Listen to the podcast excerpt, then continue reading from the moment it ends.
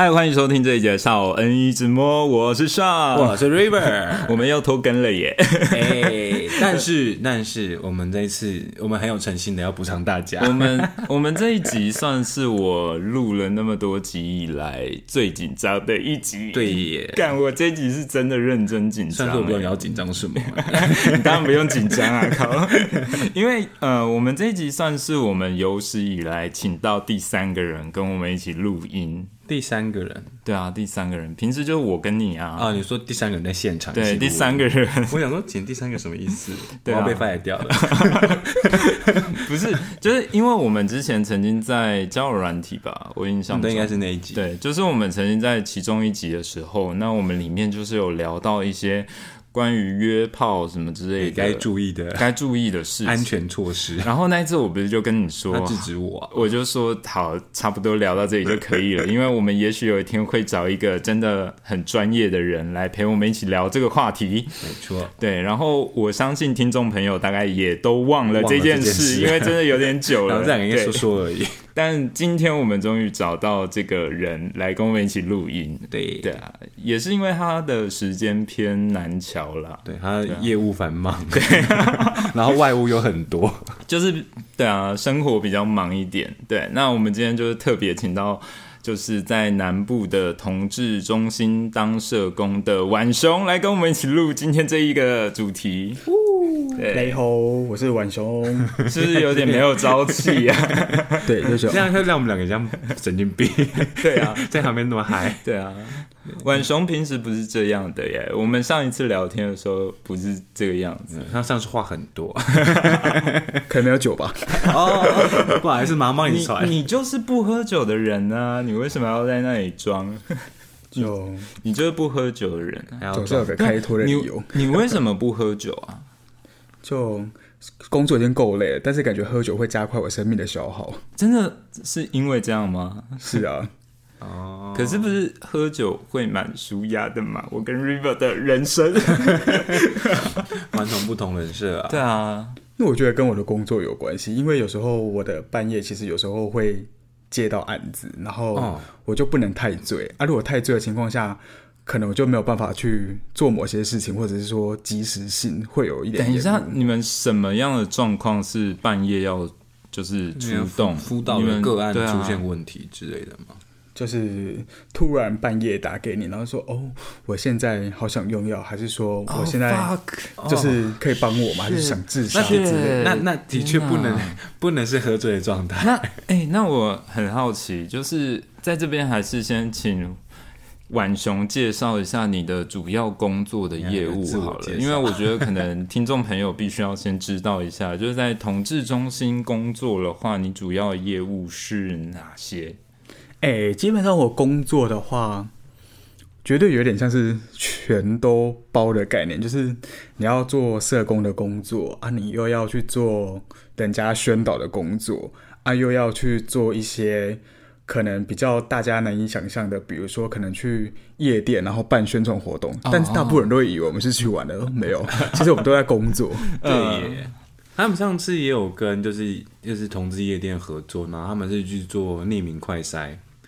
我知道啊，因为你那时候不是就在酒吧嘛，我但我没塞，我陪人家去塞。我知道，我知道，我知道，但就是你看你有多爱喝酒，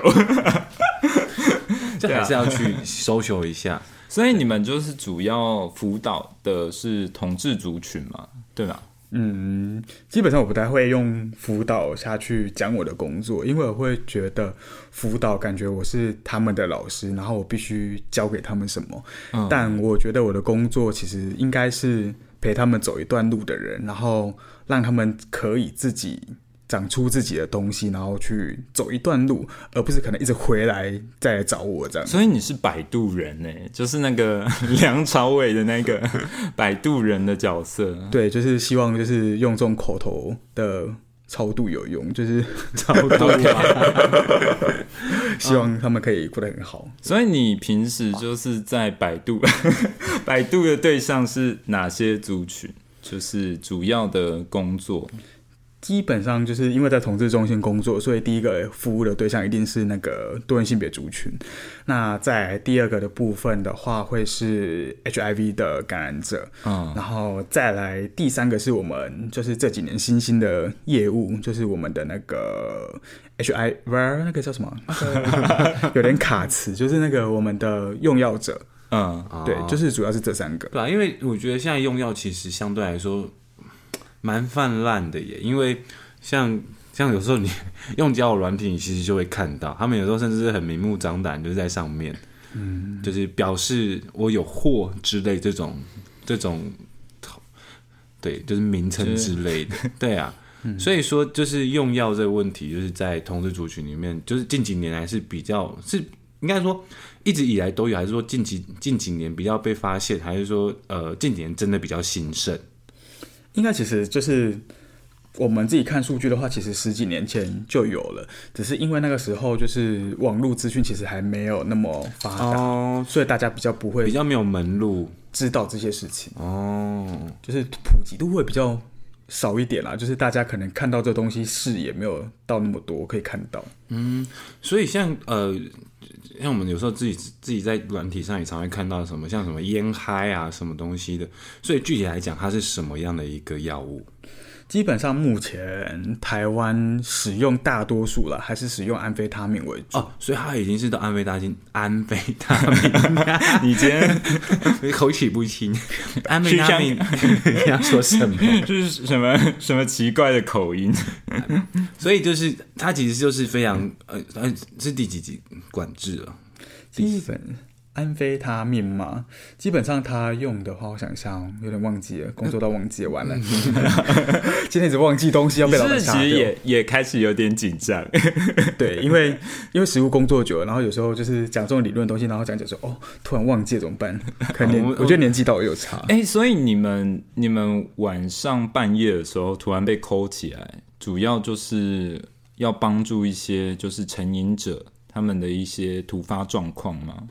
其实不一定是成瘾者，其实各方各面都会有，因为主要我们还是会去看危急性跟他的一个状况去做评估，因为每个都出去的话，感觉就是不是他死就是我死掉。那那那如 你们有你们有曾经你们有曾经接过那种就是在半夜的时候，就是突然间你真的要就是整装出门的那一种吗？其实整装是不用了，但是基本上就是会出去，然后就是看一下是怎么样的一个状况，然后大致上会先用那个赖啊，还是说就是用一些公务机，然后先了解一下状况，嗯，然后确认就是说那个环境对我来讲是安全，然后他目前也还没有需要一些紧急处理，比如说报警啊或叫救护车，我才会。过去大概看一下状况。哦，那我还蛮好奇的一件事情，就是像呃，如果说像我们可能普通老百姓的想法中，老百姓对，就是我们会觉得说，可是如果说像我今天有用药的问题，哎，听众朋友，这是假设哦，就是假设今天一个人他如果有用药方面的成瘾的问题，那他们去跟你们求助，你们是会？就是上报到一些可能会需要，就是警察还是什么的，就是他们，因为他们这种跟你们求助，某种程度算自首吧。诶，如果他是警察局的话，这一定是自首。对啊，对啊。但我的意思是说。可能有很多的成员会有这样的义务要去做这件事吗？还是说你们其实是等于类似帮匿名，让他们匿名去处理？对对对，我的意思是这样。嗯，基本上是匿名，但是这件事情我觉得还蛮多人就是分不清楚这个状况，因为像一般来讲，就是目前我们在社会工作里面会有三个方面，一个是那个。警政，然后一个是卫政，卫政的话就是属于像卫生单位啊那一类的。那再是社政，社是社政的话就是属于说像一些家暴啊，一些那个社会局的案件。那像我们同志中心的话，它是属于卫政，所以我们走的基本上是它的健康为主，所以不会有通报警局的，就是没有没有强制力，对。相对来讲，就是说，如果说呃，可能有人有这样的问题，那他们去跟你们求助，你们等于算是一个保护他们身份，但是去帮助他们能不能在就是生活中去慢慢的去。我觉得这就有点像我们有时候看那个电影什么，就是有一个医病保护嗯，保护的条例或是关系之类的。我觉得讲更通俗一点，我会觉得有点像教诲吧，就是、哦对，有点是哦，你就是生活上的问题，然后你可以来找我，然后我这边的话可以听你说说，那看你有什么困难，然后我们会陪你这样子。嗯，或者看可以提供什么样的资源、对或者是对对援助这样子。对对对，哦，所以，哎、因为像你刚才讲到说，你们除了就是像这种呃辅呃 这种救助类型的啦，然后你有说你们还有这种可能要去做卫教。我记得我之前有看过你的一些那个动态，就是你们要跑到那个山里面去做喂教，然后为什么要跑到山里对，面？他很妙，他就是在可能小学还是什么的一个那个一个一个公开的一个场合，然后就过来一面彩虹旗，然后在那做活动。我说你们是要去教导小学生为什么是要跑到同志山里吗？面？就基本上因为台湾的那种资源基本上都会在都市，然后对于一些偏乡地区其实是比较少的。然后就我们自己服务经验而言，因为为什么要去做卫教服务？因为其实我的工作不止药引，其实还有一些东西是像性病防治啊，然后还有多元性别这些东西，其实是我们的工作项目。那像我们去山里，其实我们很常发现一件事情，就是小朋友其实都会偷尝禁果。真假？对他们都跟老师说没有，但是在写我们的问卷，然后跟我们聊天 都天。很很诚实哎、对对对，他们很诚实，而且他们会跟我们讲说，就是他哦，他们有发生性行为，然后就是进行到哪里，然后可能一个学长可能就是跟了好几个学妹，还是说学妹跟了好几个学长。因为你知道吗？你知道，我有点颠颠覆我的三观。你知道，因为其实主要来讲的话，就是大概二十岁左右的。比较不是我的菜，所以我其实不太染指那个十三岁的吗？呃，不是，我不太，我不太染指那个二十没有是往下是不是？shit，你们不要在那边 死人！我那带就警车来载他。这个真的后置。我主要是要讲说，就是我有在跟一些年纪比较小的朋友，他们在聊天的时候，我其实发现一个现象，让我觉得蛮，就是就是有点就是文化冲击的感觉。就是我发现现在很多二十几岁的小朋友，他们其实真的第一次的年龄层都蛮低的。嗯，我觉得近几年应该是越来越低啊。嗯，所以我们才会想说，在一些国中，因为国小他真的不让我们进去，但是通常我们希望会在国中或高中去讲这些事情。因为我在我印象深刻，就是在二零一六年的时候，我自己光是通报卫生局就是有 HIV 的感染，光是十六岁跟十四岁左右，我就一年我就通报了四个还六个。哦，所以哦，等于说他们也是在一个可能比较懵懂无知的情况下，然后遇遇到有风险的对象，然后受受到感染这样子。对啊，因为基本上大人家长都不教，然后学校也不准说，那他们偷偷自己去摸索的结果，就是一些疾病就会找上，就更危险了。对啊，所以我们就觉得说，哦还是要该讲的时候讲。我要问一个更尖锐的，盖，我觉得今天这一集真的是豁出去了。就是，那我我比较好奇的是，你们像像呃，可能就是偷尝禁果的年纪，慢慢的在往下嘛，嗯对，那呃，用药的使用呢，就是其实也差不多在那个年龄层内。你们在做做调查的时候，会顺便问这个吗？就是大家敢诚实写吗？诶、基本上都是一些成年之后，然后到监所才会跟我们坦白。那那时候我们在几年前几岁的时候就用过什么这样子。对对对，因为小时候他们明显知道用药是违法，所以他们不会敢讲。但是因为信这种东西，感觉就是丰功伟业，所以就会不太一样。哦，OK 哦，界限某比较种程度还带有一点骄傲的感觉。当初千人斩的时候这样吗？对，对啊。所以，像你现在的话，主要辅导的呃，别不是辅导，就是你主要帮助的对象是呃用药嘛，那还有可能一些同志的心理健康的问题，嗯，然后还有包含 HIV 的的那个感染者。那像这三种问题里面，我我蛮好奇的，就是你对哪一种问题，你必须要花更多的心力在上面？对你来讲，其实应该说，会来找我们的通常都是自己没有办法解决的人。那在这情况之下，我会，诶、如果认真要讲的话，其实都还蛮复杂的，只是用药的可能会更多一点，因为用药的话，它的不稳定性会更高，因为药物作用的关系。所以它可能不只是生理，还有心理，它是可能各各方面，还有包括身体的状况都会出现问题。对，它反而比较是一个综合性的复杂的问题，对，集合体。对，哦，因为像用药的话，他们是不是有一些可能重度成瘾者，他们可能在使用完药物的时候，他们会比较就是没有道德标准，会吗？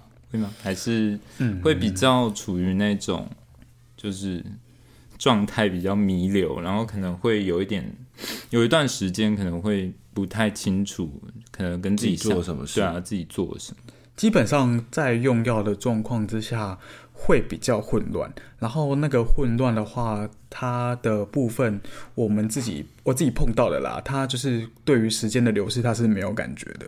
哦，对他只想要专注在当下的那个感觉，他就一直很执，他就很执着。哦，fuck，最后那种马 马马拉松式的性爱之类的，对，很常会出现。所以，那像如果说这是可能你们遇到是用药成瘾的案例的话，那你们具体的会去做一些什么？就是转转介、乐戒之类的吗？呃，乐戒是我们比较，是我自己比较不乐意去看到的，因为是最后的手段了嘛。对，因为除非他就是离开我们，然后自己可能。在那个路上，然后可能就是被被临检被抓到，那我们可能就会觉得说哦没办法，但是基本上我们还是希望就是我们的朋友们就是可以自然而然的，就是跟这些药物说拜拜，然后就是不要再回去用，然后但就是你知道药物的关系就是非常难，对啊，对啊，因为如果不是用强制力，其实是很难去断绝断断。其实那个连接，然后断 节是什么东西？你今天真的是口齿特别的，对。但是那个只是物理上面的而已，嗯。但是更多的部分是心理心理需要去克服，对啊。但是，所以我们自己也还蛮常讲一些地狱的梗，就是哦，好险，就是有这个在，不然我们应该早就失业了。哦，是，因为超级地狱，因为这不能讲，这没有，因为你知道，像之前就是台湾有一段时间在炒那个大麻合嘛合法化嘛，对不对？你我被你影响了，河马，河马，Anyway，就是。台湾前阵子就是大家有在讨论说大麻合法化的这个问题嘛？那其实大家就有在把说什么很多种毒品，他们可能就是呃造成的多巴胺影响，就是全部都列出来。那因为其实毒品它本身是能够在人在瞬间释放出巨量的多巴胺，嗯，所以其实我。知道这个问题有点失礼，但是我自己的想象来讲，我会有一点怀疑，说如果靠就是单纯的去帮助他们，要怎么样让他们真的有那个意志力，能够去戒断这件脱离这些东西，是有真的有有几个实际案例吗？来讲一下，让大家就是有那个信信心。嗯，就其实用药它其实是一个。应该说戒瘾它是一个马拉松，然后它是一个长期的，然后中途一定会有人跌倒，然后那个跌倒就是再继续用嘛。嗯，那其实马拉松我们的目标什么，就是有一个支点，然后那个支点可能是奖品。那在这个奖品，我们自己的经验里面比较多的是支柱跟一个支持。那这个支持的话，就会非常重要。比如说家人，然后比如说可能是伴侣，OK，对。但我们自己看下来，其实最稳固的支的那个支持其实是家人，因为伴侣其实很快就会换啊。但是我你知道吗？就是啊，I don't know，I don't think 啊，就就是因为我我我觉得 不是不是，我不是要讲我的家庭，就是因为我觉得。我之前曾经有在读过一个国外的 paper，那它其实里面就有在说，就是嗯，我记得他好像就是锁定的是同志族群，就是他有说，就是呃，在就是家庭生活过得比较不好的人，他们其实在成年之后，就是有成瘾性的这个状况，会比一般正常人来的严重很多。对，然后所以我刚才听到这个。就是我会，所以有可能家庭是他的原因，对，家庭有可能是他。如果是他原因，要如何成为他的支持？支持，嗯，我觉得这就是矛盾的点，因为其实我们自己也有个案，他其实是在孤儿院长大的，那相对的，我们有比较出来他的复原之路就是比别人困难很多。嗯，对，就是可能别人可能在一百公里里面，他可能只跌倒一次，但是他一百公里里面，他可以跌倒快二十次。嗯，对，那相对的，为什么我会提到是家人的原因？其实有一个很大部分是因为台湾华人社会有个很奇怪的现象，就是你是我小孩，我打你，我骂你，但是讲真的，你出问题了，我还是会帮你。所以当我的自己可能我的个案这边的话，就是他自己有用药，然后被家人发现，一定是痛骂，但是痛骂之后，家人的想法是。好了，算了，自己生的，还是想帮助他脱对，还是想帮他一下。然后在某些方面来讲，其实亲情就成为他的动力，因为有些用药者，他们到最后的部分是因为用到可能工作不见了，然后友情也毁灭了，就真的只剩下这个薄薄的亲情可以去帮他。但也因为这个薄薄的亲情，可能在某一些。某门，然后可能就是激发出强大的力量。比如说那个时候，他用到没有工作，然后他就是朋友也都消失了。那当又回头看一下一个妈妈，就是已经妈妈其实有那个子宫肌瘤，然后也不能做很大的工作，但是他妈妈为了照顾他，而去兼了两份工。他 他那时候就真的有被感触到，就是当时妈妈因为他的形象跟他大吵，但是到最后妈妈知道他的状况之后，反而又回头帮他，他这个人就有顺利的去戒瘾。然后这个戒瘾时间是我们团体创办就是五六年以来，他目前六年这以来也只有跌倒过一两次而已，一两次也对我们来讲，其实在戒瘾的历程里面已经算是很成功的。对啊，对。所以我才会说亲情，因为刚刚你提到的那个就是亲情跟用药，这的确是有，但是因为社会整个结构的部分，还是或多或少会有一些影响。我其实前段时间我在那个网络上有看到一个，他其实就有在说，就是呃，其实我们人生当中蛮需要去找一个是。呃，无条件 support 你的一个港湾吗？可以这么说，对，就是不管是你的伴侣，还是家人，还是说就是你的朋友，对啊，就是他说，甚至可以无脑的 support 你。他就说，乍听之下听起来很荒谬，可是他说，其实你仔细去想，就是在呃我们整个社会当中啦，就是呃泼你人。泼你冷水，或者是就是呃，就是给你一些负面的一些指责。其实这种人有少吗？那如果今天你的生活中有真的有一个人是可以无条件接纳你的，他就会成为你的一个安全网。对啊，是啊，因为但是是我觉得这个是每个人的追求的目标，只是每个人安全网来自的不一样。对，但是有可能，但是这个我觉得这个理论是对的，因为每个人其实。他都会需要有一个支柱，那这个支柱的话，因为以普遍来讲，可以量的基本上就是人类，因为它可以互动嘛。嗯。但是我觉得有一些东西也可以是替代，但那个可能就是更远。你不是刚开麦之前在跟我们聊安娜贝尔吗？你说支柱是安娜贝尔吗？你确定是好的方向吗？我觉得有点不太妙。他可能拉你去做伴，就是 anyway，就是要有一个你可以找得到支持的一个支柱。对，就是如果说你的遇到的个案，它其实有一个强力的不不离不弃的支柱的话，支援的角色的话，其实你你们会相对轻松，然后也成功率会比较高。嗯，我觉得这个先填的条件其实必须要回到，就是为什么他会去用药。那在我们的服务经验里面，然后跟一些朋友们去聊天互动，其实我们有了解到一些人其实小时候的创伤经验，还有一些。他是没有办法去解决的。那这个情况之下，他其实长大之后，大家都看似好像很好，但基本上我们永远不知道他的伤口里面的那个烂疮到底多我觉得人真的是都这样，就是我觉得其实不是每一个人在长大过程中有机会去正视自己，可能内在里面有一个还没有被。安慰过的小孩这件事，对内在小孩，我觉得是。是啊，所以所以就是很多人可能就是对于药瘾者不理解，可能就是会用先用指责的方式，但是其实这么久的工作经验来，其实没有我自己觉得就是没有人愿意把自己过得那么惨，或者是说。被社会所不不被接受的一些行为，因因为他们一定会有相对的原因才会变成这样。但是很多人就是没有去理解，所以才会有这么多的污名出现。我觉得其实像你讲到污名化，我觉得因为像你其中一个在帮助的业务是 HIV 的族群嘛，嗯，我觉得 HIV 在台湾也是，但是被污名了很久。对啊，就是一直到现在，你觉得现在有比以前好吗？有吗？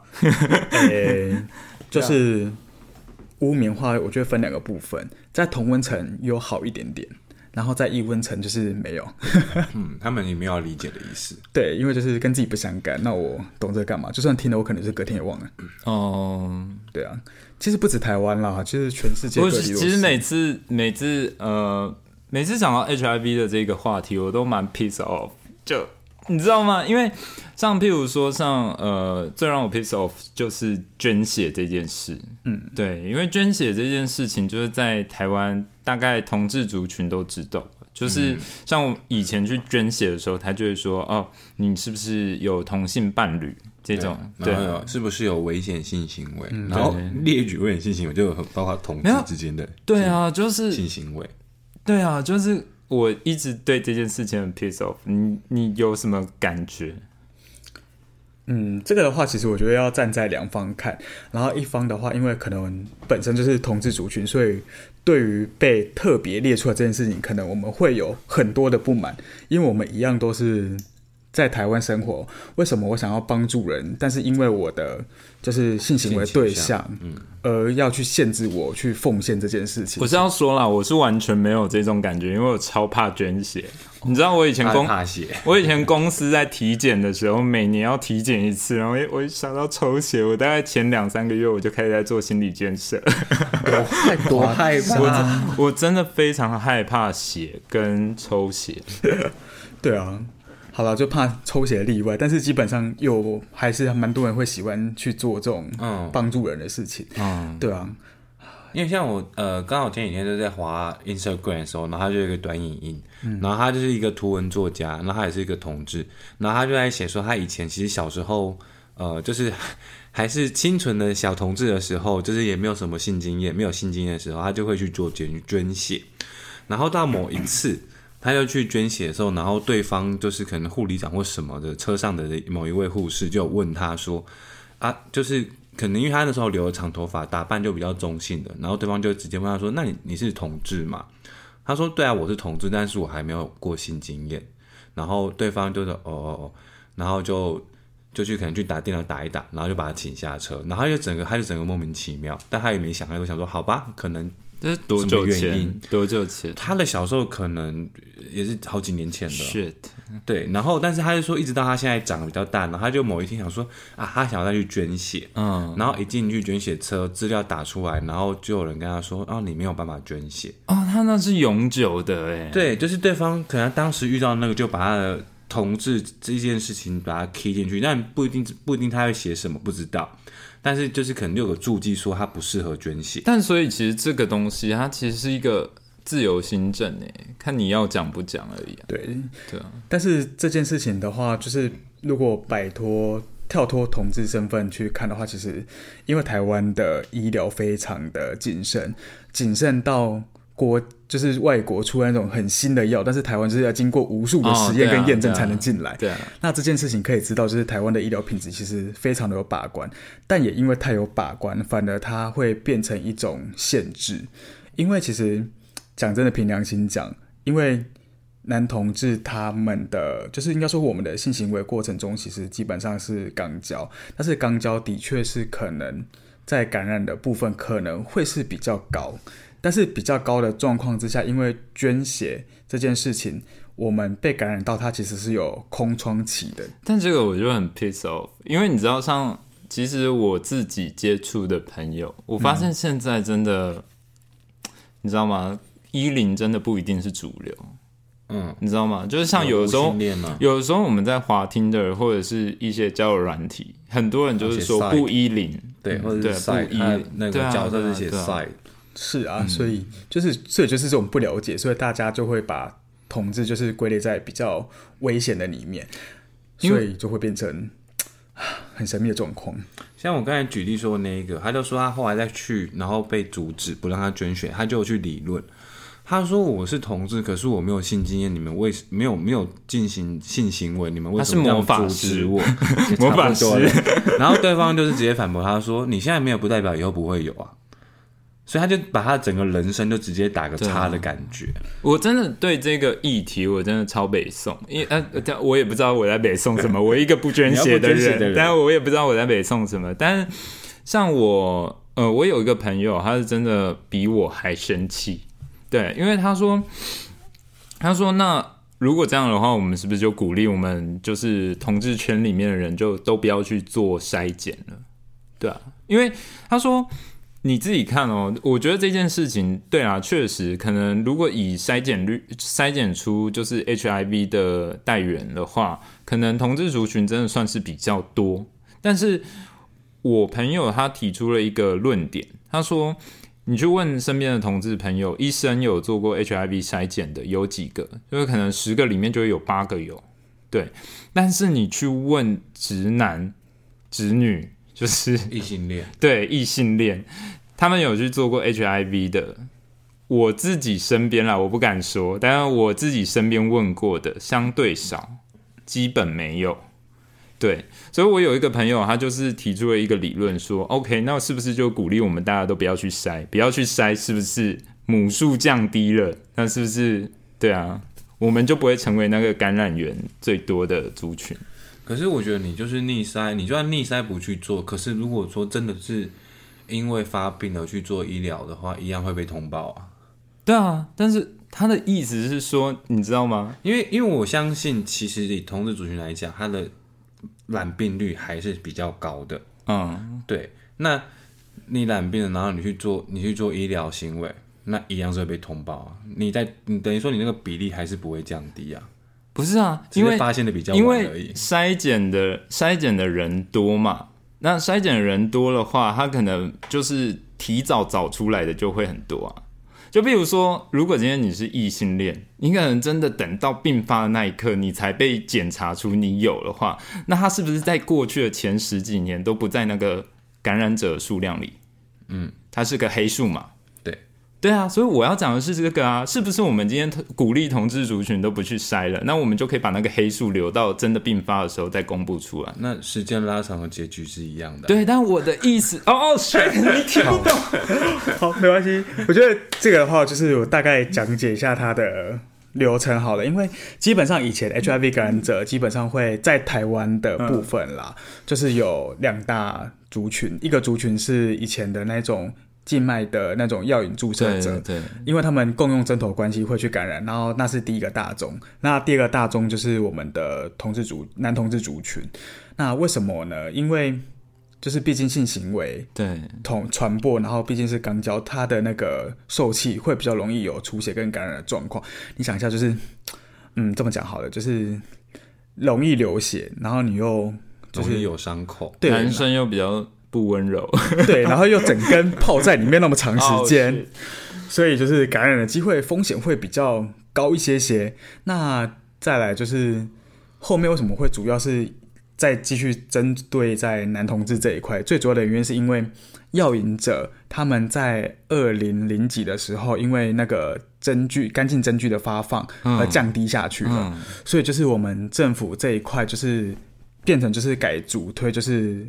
那个交换针具的部分，而不是再继续做那个那一块的筛检，所以筛检的比较多人还是会出现在那个，就会出现在男男同志族群身上。那异性恋没有筛检的原因，其实我们近期有发现，就是女性的 HIV 感染者有在上升的趋势。哦，对对对，所以我们目前近几年有正在把那个筛检的主力，然后给。应该不是说筛检就应该说把筛检的一些资讯，然后扩大到女性那边去。但是因为我们有同志族群的前车之鉴，我们不希望污名女性，所以就变成说我们在做女性推广筛检的时候，就会变得非常的隐秘。嗯，对，因为这个状况必须就是采取比较逆筛的那种。应该说逆筛一直都在做，而是对于女性的话，我们就会用更小心的方式去做推广，因为就不要变成我们这样嘛，就猎物啊。对，因为对啊，因为同志族群到后面好像有点就是一点半好一体。我觉得可能在早二十几年前的时候，大家真的我不。以前我们小的时候，那时候就是觉得同志等于 HIV，嗯，就是那时候，我觉得我还是很想要澄清，我还是很想要讲一下我刚才要说的那件事情，就是我朋友他很气愤的说，就是呃，如果同志族群都不去筛检的话，就是。就是刚才 River 有说嘛，就是那如果同志真的感染了，最后到就医的部分，还是会揭露出就是其实他有 HIV。那我我朋友的那个理论是说，因为异性恋他们偏少去做这样的筛检，那所以当然他们在数据上就会低，但是黑数可能是高的。那同志族群如果全部都不去筛检了，那是不是同志族群的黑数也会变得很高？然后就是等到有朝一日真的需要就医的时候，才会有这个就是数据上显现显现出来。我刚主要想要讲的是这个，但是其实这个理论有一点没有办法被实际去采纳的最大原因，是因为你先前的污名已经在了。哦，OK，所以你后面你要用这件事情就就是让大家不去筛检，然后来降低这个数据。基本上大家才不会去信的，就是大家应该也听得出我朋友说的是气话，但是他的意思是主要是说，就是 come on，你不让我们去捐血，那就是只是因为我们的感染率比较高一点而已。但是就是可能像你你说的，就是你们现在也很小心的在处理女性感染率变高的这个问题，免得就是变成下一个被污名的对象。对，台湾真的好爱污名哦，不是在任何国家都是，嗯。对啊，就是在欧洲也是，不然。但我觉得主要，我觉得主要原因就是在 HIV 本身被被污名的这个原因。大家因为从以前不知道，所以很害怕。然后只要哪个族群跟这个病毒挂钩上的时候，这个族群就会被猎物。应应该这么讲好了，我觉得这是人类的特性，因为你只要跟我不一样，而且你可能会危及到我。那你这个个体就是不应该出现这件事情。其实不止 HIV，其实我们认真看一件事情，就是我们的 COVID-19。大家还记得那个时候刚感染一个个例的时候，全世界都在找这个零号病人在哪里？那时候最过分的是说他干嘛回台湾什么之类的把他，带回来。对对，其实还有那个。万华茶室啊，为什么要去那里？摸摸茶，摸摸茶，对。然后特殊台湾到处跑那样子，然后什么旅游，什么那个什么家庭旅游。我我觉得那那时候真的好可怕，就是那时候是真的让我人生活到现在最有一种接近，就是人人自危，就是有点像是以前那个举报匪谍的那种感觉，你知道吗？我那时候真的。我我我印象还蛮深刻的，我当时非常害怕我感染 COVID，但是我后来细究，我到底是怕感染 COVID 会死，因为初期的死亡率比较高嘛。嗯。然后我那时候其实曾经认真问过自己，到底是害怕感染了会死这件事，还是害怕我会被大家就是对啊，就是想说干你干嘛跟我们出来吃饭呢？就是害我们对啊之类的。对啊，所以就是 HIV 它其实也是同理，所以我们可以基本上可以。大部分去看的状况就是这样子，因为就是跟我不相干，而且它数量稀少，但是你有危害性，所以我必须去排挤你。甚至我还有听过一些人的发言是啊啊，做同志啊，感染 HIV 不用治疗啊，就全部都是关起来集中就好了。是，对啊，是。然后当时其实蛮多地方在对 COVID-19 好像也是这么做的，隔离嘛。对，所以可以理解那是人性。那我们能做，其实就是在人性里面尽量找出可以和平解决的方法。我觉得最重要就是。呃，你们，我觉得你们像你们在宣导，我觉得在做一些卫教宣导，其实很重要一点就是让大家不要这么去害怕 HIV 这个东西。嗯，对，让他们知道 HIV 目前它是可控的，它可以降低到完全没有感染力这件事情，而不会让人家就是因为我记得那时候最最大家最害怕的时候，就甚至是说啊，可能这个人会不会手牵手就得，还是说我跟他聊个天我就会得？我有一个种排挤的程度。我有一个朋友是夸张到他觉得就是那种。种可能今天打篮球 K 到一点伤口，就是那种微微泛血，嗯但是对对对，但是他觉得让我碰你一下，就是你就会感染了。哦，对对啊，就像就是我觉得这就是其实一些蛮不正确的观念，导致大家非常害怕这个东西。我还有一个直男朋友，我就不说是谁了，但是他很扯，他活到这么大，他还一直觉得跟 HIV 患者接吻会感染。shit，你知道吗？我那时候是真的是用一种 unbelievable 的那种，可是我觉得这也不能怪他，我觉得可以怪吧，不是因为因为因为我们我们同志族群其实会对这个议题相对比较关心，所以我们会去搜寻很多的一些资料。可是你要当一个人不关心的时候，no no no no no，你不能这样讲，因为你不能因为我们是同志族群，觉得我们去知道这些东西是很合理的。你要想，这就是大家一种异性恋霸权的偏见，因为异性恋霸权的偏见就是觉得这是同志的事，不是我们异性恋的事，所以他们觉得他们可以不用知道，所以他们才可以到了三十岁，他们还觉得这样可就是接吻的时候就所以我当然觉得这是不可取。可是你知道吗？可以理解可是为什么会发生可是你知道吗？他们现实生活中交女朋友跟他们拉鸡是完全没有在思考会不会感染 HIV 这件事。但是当你问他说跟 HIV 患者接吻会不会感染，他说会，但就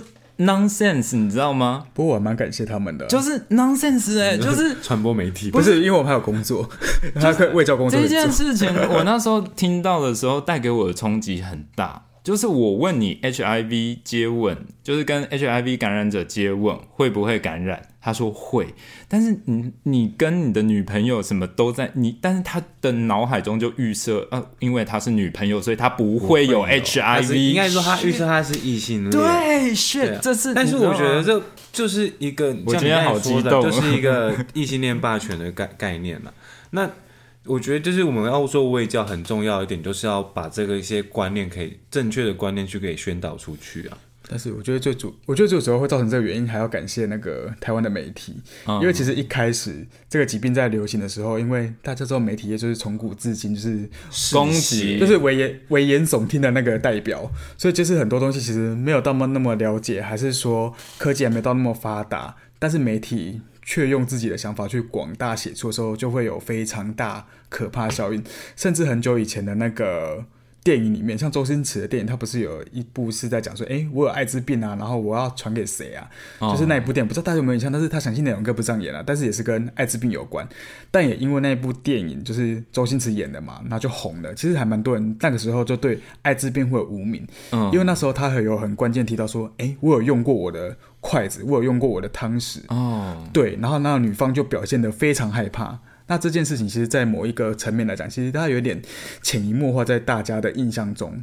嗯，然后又加上新闻这样子一直在报啊，都是负面消息，所以大家就会觉得说，哦，艾滋病好可怕。我觉得其实像呃媒体来讲的话，我觉得这几年稍微啦，硬要讲的话，这几年我觉得有稍微好一点，因为像像我觉得不是我说的是另外一个方面啊，就是譬如说像早期只要有同志情杀，都一定要强调男男还是女女情杀，可是这几年的话就比较就是不会不会拿来当做对标题啦，对对，可能怕被骂吧，对，政治不就是被被骂怕会。会被被骂，对，啊。但是因为就像你刚才说，像那种媒体的传播什么的，因为好，我自己承认了，因为像小时候有时候那可能国小什么的，那时候这这个病症才刚出现在我们生活中，那就是在渲染中，在媒体渲染中，就是它是一个绝症，它是一个一个就是得了你就会死掉的病，然后这些事情因为你不检点，所以会得的病，然后所以我们可能以前说在跟他。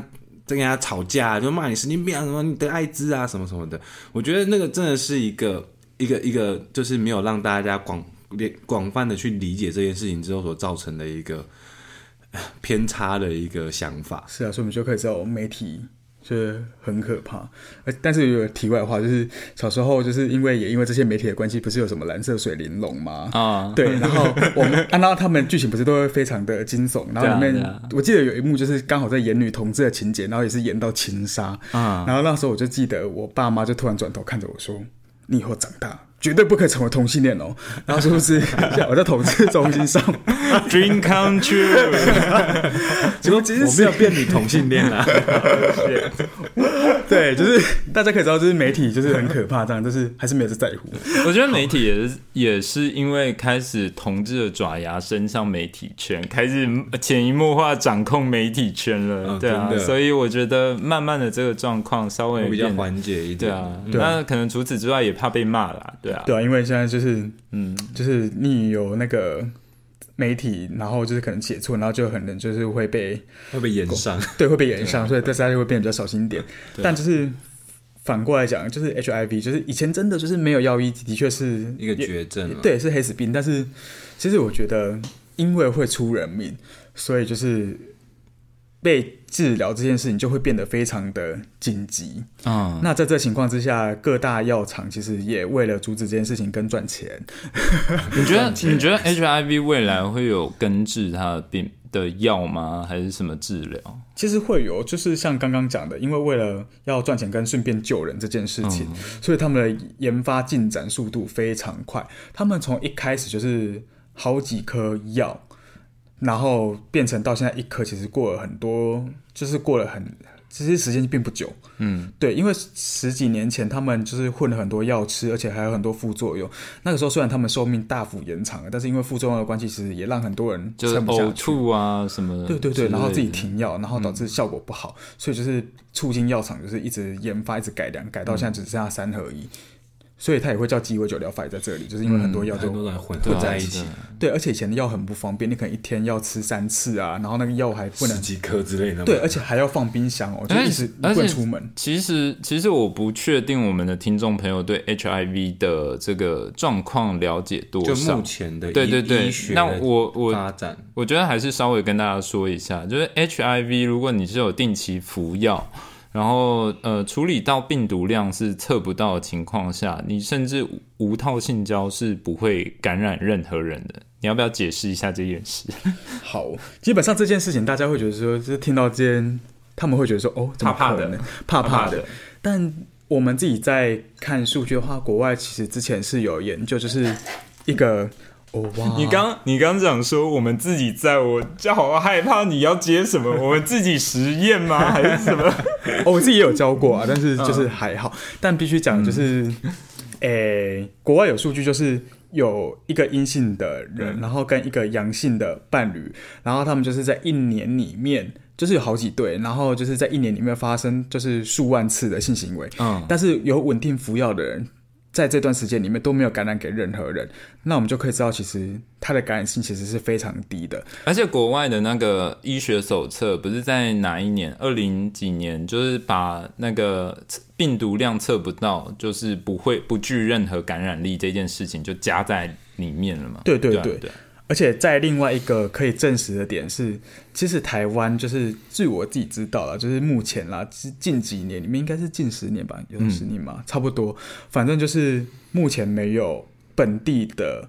艾滋宝宝出现啊，这代表什么呢？就代表说，其实我们的药物控制非常好，包含就是孕妇在妊娠期间，其实她要稳定控制病毒，然后跟去医院的持续的追踪，然后其实胎儿出来它是阴性的，它不会是其实不会母传子的，就是如果你有控制住的话，对对对，所以大家可以知道，就是 H H I V 其实它。治疗的进展非常前面，甚至他现在有长效针剂，因为我们知道现在 HIV 的感染者他是要每天吃，但是因为近期就是近两年已经有开始在做一个国外也有在做实验，然后台湾目前也有进了，就是长效针剂，你就是每几个月就是固定回医院打针，然后打针之后你就是可以都不用吃药，就可以过一般的生活，然后时间到再回去补药，是可以持续多久？哎，这个我目前知道是两个月要回去打一次。哦，那你是一个很很大的进步，对，就是不用吃药。对，但是因为目前他的他还没有自费，对他要自费，他还没有办法到政府 support。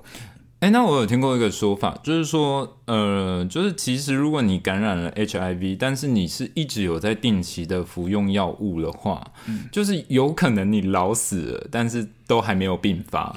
是不是有这个机对啊，就是对不对？我们有个人说他来看他医生已经走了，然后他还在。哦，对啊，因为因为我会特别医生还长命，对，我会特别想要讲这件事情的原因，是因为真的到现在二十一世纪二零零二零二四年，真的还是有很多人觉得，就是说干，就是是不是 HIV 的就会比较早走，还是怎么样的？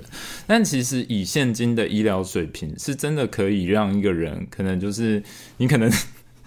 我知道这个比喻不太正确啊，但是我们可能人都会有各种病痛，你可能身体得了其他部分的病，但是你 HIV 都没有发作，对啊，你可能最后走是因为别的，对对对对对，就是但是必须讲，其实 HIV 它不致死，HIV 它的病毒，它我们自己会笑称就是它是一个顽皮的病毒，嗯，它不打你本人。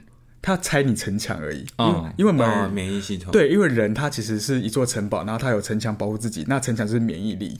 我刚刚一瞬间很想要唱孙燕姿的歌，你要唱哪一首？你让你 我们是座城堡，可以啊，继续。完了，我没有听过，天哪，shit！好好想要把这一段剪掉，好好，我就要听听看啊。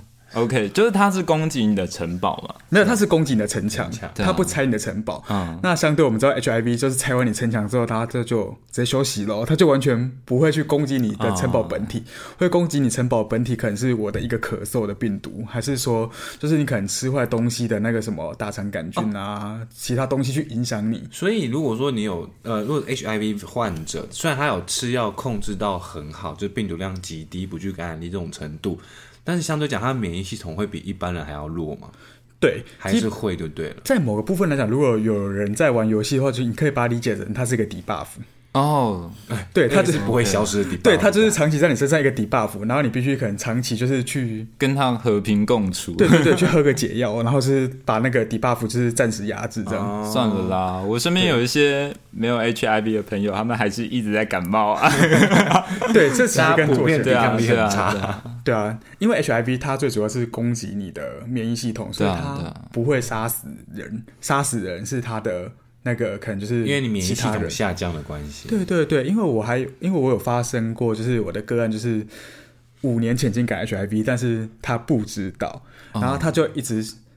一直身体就是微微虚弱，然后偶尔流，就是常常会流感啊什么之类的。然后他就一直觉得自己是仙女体质，就是体弱多病。然后后面找我 是妖女，对。然后是不是就是你什么意思？污名化出现啊！你这个你这个真的很过分，什么意思？然后直到有一天他跟我就是因为五年没见面，他突然。找我吃饭，然后我想说，哦，好吧，很久朋友没见面，然后就聊一下我的工作，说，哦，我今天刚好带筛检工，顺便快筛一次，对，然后说，我想说，哦，然后就赶快加急把他送到我认识的医院去，然后后面医院就是帮他检查他的那个 CD4，就是我们的那个病毒量，不是病毒量，就是那个免疫系统的一个指数，嗯然后发现哦，只剩下就是个位数九颗，所以就是很很孱弱的体质，正常人是多少？正常人会在一千以上哦，他他他他他剩多少？一九就是九颗，我靠！然后病毒量也是那一间医院就是开始看那个感染者以来 病毒量最高的一个，所以你算你算他的贵人哎，算吧，没有啊，就是就是刚好有帮他找出这个问题，就还好，因为其实就是。好了，因为其实我除了社工之外，其实我家也是做殡葬业的。然后我就想说，就是要么他是我活着的客户，要么是哦，你这个好开玩笑的，怎样都是客户这样。对他，他永远逃不了。我觉得今天真的是我们开录以来最政治不正确的一集，正确，然后又一直讲政治不正确的言论。好啦，我那我。抓紧时间，我还是想要就是洗刷一下大家对于 HIV 的一些可能问题之类的，因为我刚才提到我的直男朋友，我觉得真的是 unbelievable，就是对。那像呃像如果以口交这件事情来说，对啊，口交其实我工作里面还是蛮常被问这一题的，然后其实有时候我们。会回到一点厌烦，因为其实就我的认知里面，其实我在网络上看过很多的资料嘛，嗯，然后呃，口交里面我大概得到两个结论，一个的话是呃感染率趋近于零，然后另外一种就是说它还是属于危险性行为，那就是口交跟 HIV 这件事情的感染途径到底是怎么去界定的？对，因为其实。我看国外的 paper 是说，基本上这样的感染途径是趋近零。那你怎么看？基本上两个都对，因为在我们的工作项目里面，你只要五套就是危险性行为。嗯，不管是无套性交或口对交，，没人会喜欢吃塑胶。还有出有口味的，对，所以就是这件事情，我们可以知道，就是无套性行为就是会被归类在危险性行为里面，而且是高风险。OK，对，但是就以实际的感染的话，基本上我们是还没有看过有人，像我工作七年以来，我在国内国外还没有听过，就是有人因为口交而去感染 HIV，那所以为什么他们要这样说？因为他们是政府啊，哦。然后还有他们是学术单位，他们必须采最高标准。最严格的，就是他们怕你这样子去做，然后最后甩锅给你说，哎、对干就是你们这样你说不会中的啊中了这样，对啊，对啊，对啊。但是必须讲，就是如果以理论上你真的要用，就是口交去感染的话，其实有一个前提，就是必须你要有血盆大口，对，你要有开放式的伤口，伤口，对啊，因为有些人在咨询的时候说口交会不会就是感染，我就跟他说不会，然后也讲了刚刚的状况嘛，然后但是他就会举一些很钻牛角尖的例子，比如说那我嘴巴有点小伤口或牙周病会不会？然后我那天想说你都有牙周病了，为什么不把它看好 再来口交？对，不然是什么？然后甚至就是可能一些拔完智齿拔完智齿说你到底为什么不好好休息？shit，到底到底是什么样的驱动力让一个人拔完智齿还会想要去对啊，因为我我那时候拔完智齿的时候，我就是拿那个就是冰枕冰敷了整整一个礼拜，我超没用的，我就是就是无时无刻把它冰在脸颊上。我就想说，Holy shit，到底有谁可以就是拔完智齿然后坚持要去？对，我也觉得就是这件事情，我也是。就是他们是拿生命在就是服务哎、谜 对啊，就是接完在对 blow 啊 job，对啊，接完这一单就是要收山了这样。shit。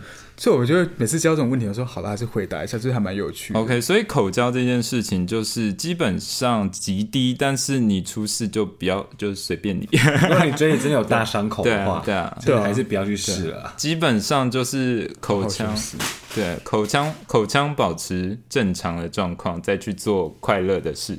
是因为，而且还有另一点就是，除了你要有伤口之外，其实也对方要有那个很也是要是感染者，然后而且并且是没有治疗，而且病毒量要高、有有感染力的，对对对，就以现在台湾基本上就是大多数九十趴的感染者已经知道自己的状况，而且也有九十五趴的人可以知道治疗。已经接受治疗，已经 U 等于 U 了。那这个情况之下，要传染出去，其实很已经很难了。我只是在跟你聊这个话题的瞬间，我脑海中一直在想说，干我今天这一集到底要要不要标注是成人？但是我后来又想说，其实我觉得好像就是这个事情是青少年蛮需要知道更应该的。知道？我其实一直很 confused，为什么就是当大家在聊这种正儿八经的性教育的时候，就是大家都会觉得这个就是应该是十八禁，但是十八禁就太晚啦，你知道吗？就是该无套的都无套了，该就是拔完智齿去口交的也都去口交完了，然后对啊，很可怕。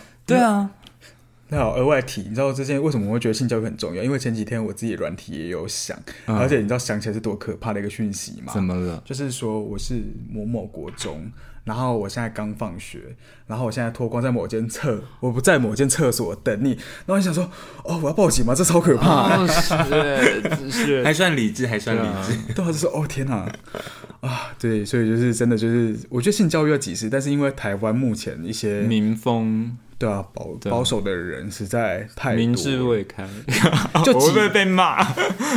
即便他们知道自己的性行为也是在十六岁以前，但是他们当父母之后还是会觉得是哦，还是先不要好了。因为我其实真的，我其实真的觉得这件事情真的是，你知道，就是我不知道怎么形容诶，因为像之前很常有一些家长去反对说，就是性教育太太早太早，但可能就是当我们。就是可能临床上看了太多的案例，就是说真的很多小朋友，他们就是在年纪很小，就是我觉得偷尝禁果算好的，很多是被带去厕所强暴还是什么的，嗯，他们根本不知道那个是强暴。哦，对啊我有朋友有讲过这个故事，他说他小时候也不知道什么是性行为，然后对啊，对啊，就是他在补习班的时候，那有个补习班的学长，然后就会莫名其妙，然后就是带他去厕所，然后帮他就是叫他帮他口交这样。对啊，对，但是那个学长就是也没有想要负责的意思，就会非常的可怕。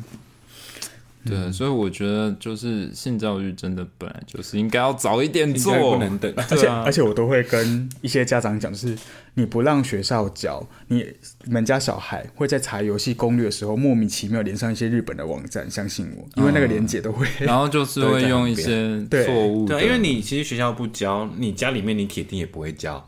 对啊，那他们家里面怎么教啊？对啊大部分的父母对，那所以他们现在又那么大家又很爱去滑软体，然后去上上网干嘛？所以其实他们有非常多其他管道，但去接触，可是不一定是正确的一些知识，反而是更危险的。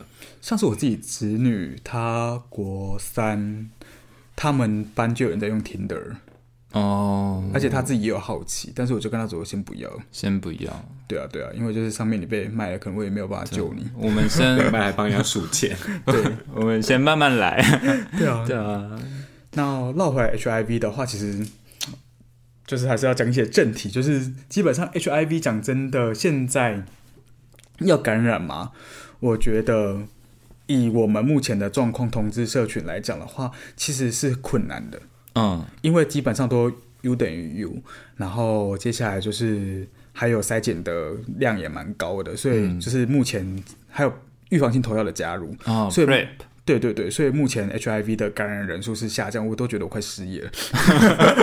不会啊，不会啊，刚才讲到很多白痴直男都还是觉得接吻就会，所以现在就是搞不好同志 圈里面比异性恋圈还要安全。对，也也就是因为这样子，所以女性的问题才会被我们看到。啊。就是我们已经有有办法腾出双手去，就是去探索其他族群的状况，，就是用就是用药者，然后后面他们问题被解决之后，然后就换同志族群，然后现在同志族群问题快被解决之后，哦，也有女性的问题，嗯，对，所以我们就是要慢慢去看。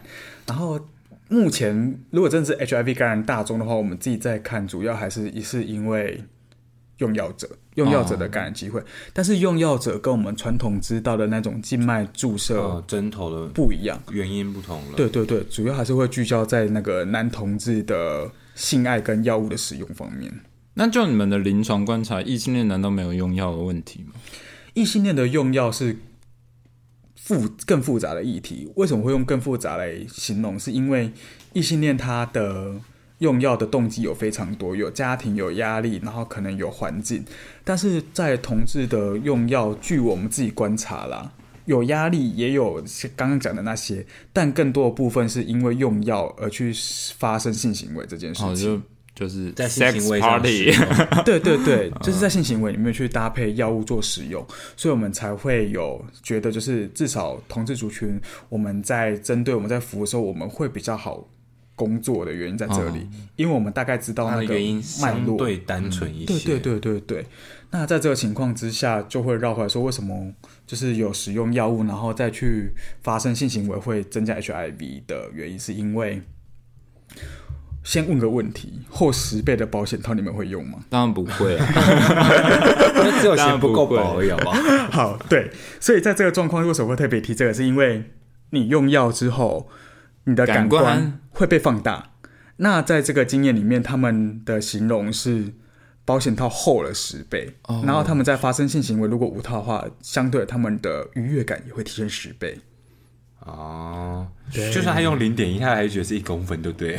对，所以在这个情况之下，因为像刚刚讲的，一开始前头讲的，就是因为药物使用它是一个马拉松的状况，因为你可能觉得自身还没有被满足，你就会追药，但是追药你的心又没被满足，你又会一直在找新的人来补所以他很有可能会变成一个 circle 嘛，对对对对？对，所以到时候就是你可能约了好几个人，然后可能是同一卦，然后那一卦可能有人没有筛检，然后可能又因为你不用保险套，甚至你没有用预防性投药，然后就有可能会感染的机会就会大幅上升是一。个交叉感染。而且像有的时候可能里面呃，就是可能其中一个是优菜，然后优菜如果本身中标的话，那其实，在这样的一个用药的场合，对，就会散播欢乐，散播爱，你今天真的是不 是地狱社工。没事没事没事。我其实今天在采访你之前，我就想说这一集就豁出去了，好不好？对，对啊，我那很多人会问说，那他们吃 PrEP 不就解决了？但重点是在药物特性，因为他们用药之后会很执着，而且有时候会忙。那在这情况之下，他没有办法去完整的使用预防性投药这件事情。哎，那我就会失效。我稍微打个岔哦，像 Prep 它是主要是预防性用药嘛？嗯。那如果本身已经是感染者了，它是它是防自己不被感染嘛？它不是防别人不被感染。哎，预防性投药，我觉得就是正如它的名字，它是预防用的。嗯，那如果你是感染者的话，那个就会叫治疗，而不是预防。哦，OK，那是另外会有另外一个药去处理。对对对，然后这时候就要特别讲，就是预防性。投药啊，它基本上它的成分是 HIV 治疗药物的其中两个药方下去做主，就是你说那个三合一，可能其中两个药方。对，那在这情况之下，如果你是感染者，你不知道情况下吃的这个预防性投药，有个很危险是会有抗药性。Oh fuck！对，那有抗药性的结果就是很有可能，现在目前我们一线在治疗的药物会全部倒掉。你就是要变成退回二线用药，二线用药的副作用就会非常大。那万一不幸的抗药性被培养出来，然后感染你的那个人又有其他抗药性的话，那你就会退到第三线。是。那第三线你就会恢复到非常原始的状况，是要吃好几颗药。是。安若再更不幸，他继续 cansex 的状况的话，然后再继续恶化，没有好好服用，他就没有药，他就只能就没有没有药医了。对。是。所以他是一个。恶性循环，所以我们才会说预防性投药使用很重要。所以我必须讲，就是现在很多网络上有人在卖，但是很多人就会直接去买。但是我这样子可能会断人家财路，但是我必须讲，你。就是去买这个药，你必须要自觉，就是它是保护你的，但是你前提是你必须知道自己的身体健康状况，包含你的阴性、阳性。然后，干你这么重要的事情到节目最后才讲出来，就 看大家有没有听到最后。还好还好，干你真的。所以简单说就是，如果说呃，还是还是那个鼓励大家就是多去做快筛啦，然后还有就是检这样子正规管道去取得这个药物，因为目前这个药物的话，它除了政府有公费之外，它其实还有学名药。那学名药跟公费药的好处是，你到医院做，他医生可以帮你做整套的检验，然后跟教导你怎么使用它，你使用会有保障。而且，其实像你刚才讲到一个重点，就是你在网络上买来路不明的，你真的不能就是确定它一定是那个功效。对啊，对啊，因为就是对大家。卖假药的也有啊，因为我自己也有在看推特了，但是推特上面就很多，然后每次看我就会有点捏把冷汗，虽然有点断人家财路，但是我是要必须讲这件事情。我觉得其实如果你是没有用药问题的话，就能戴保险套还是戴一下啦，就。大不了就带薄一点的嘛，对，因为啊。因为因为还是要带，因为近期我们看数据是那个淋病跟梅毒有大幅上升，就 HIV 可能被解决，但传统性病反而出现了这样。对啊，就泌尿科卷土重我觉得大家就是还是抑菌什么，保护自己为重，开开心心的做爱，快快乐乐的回家。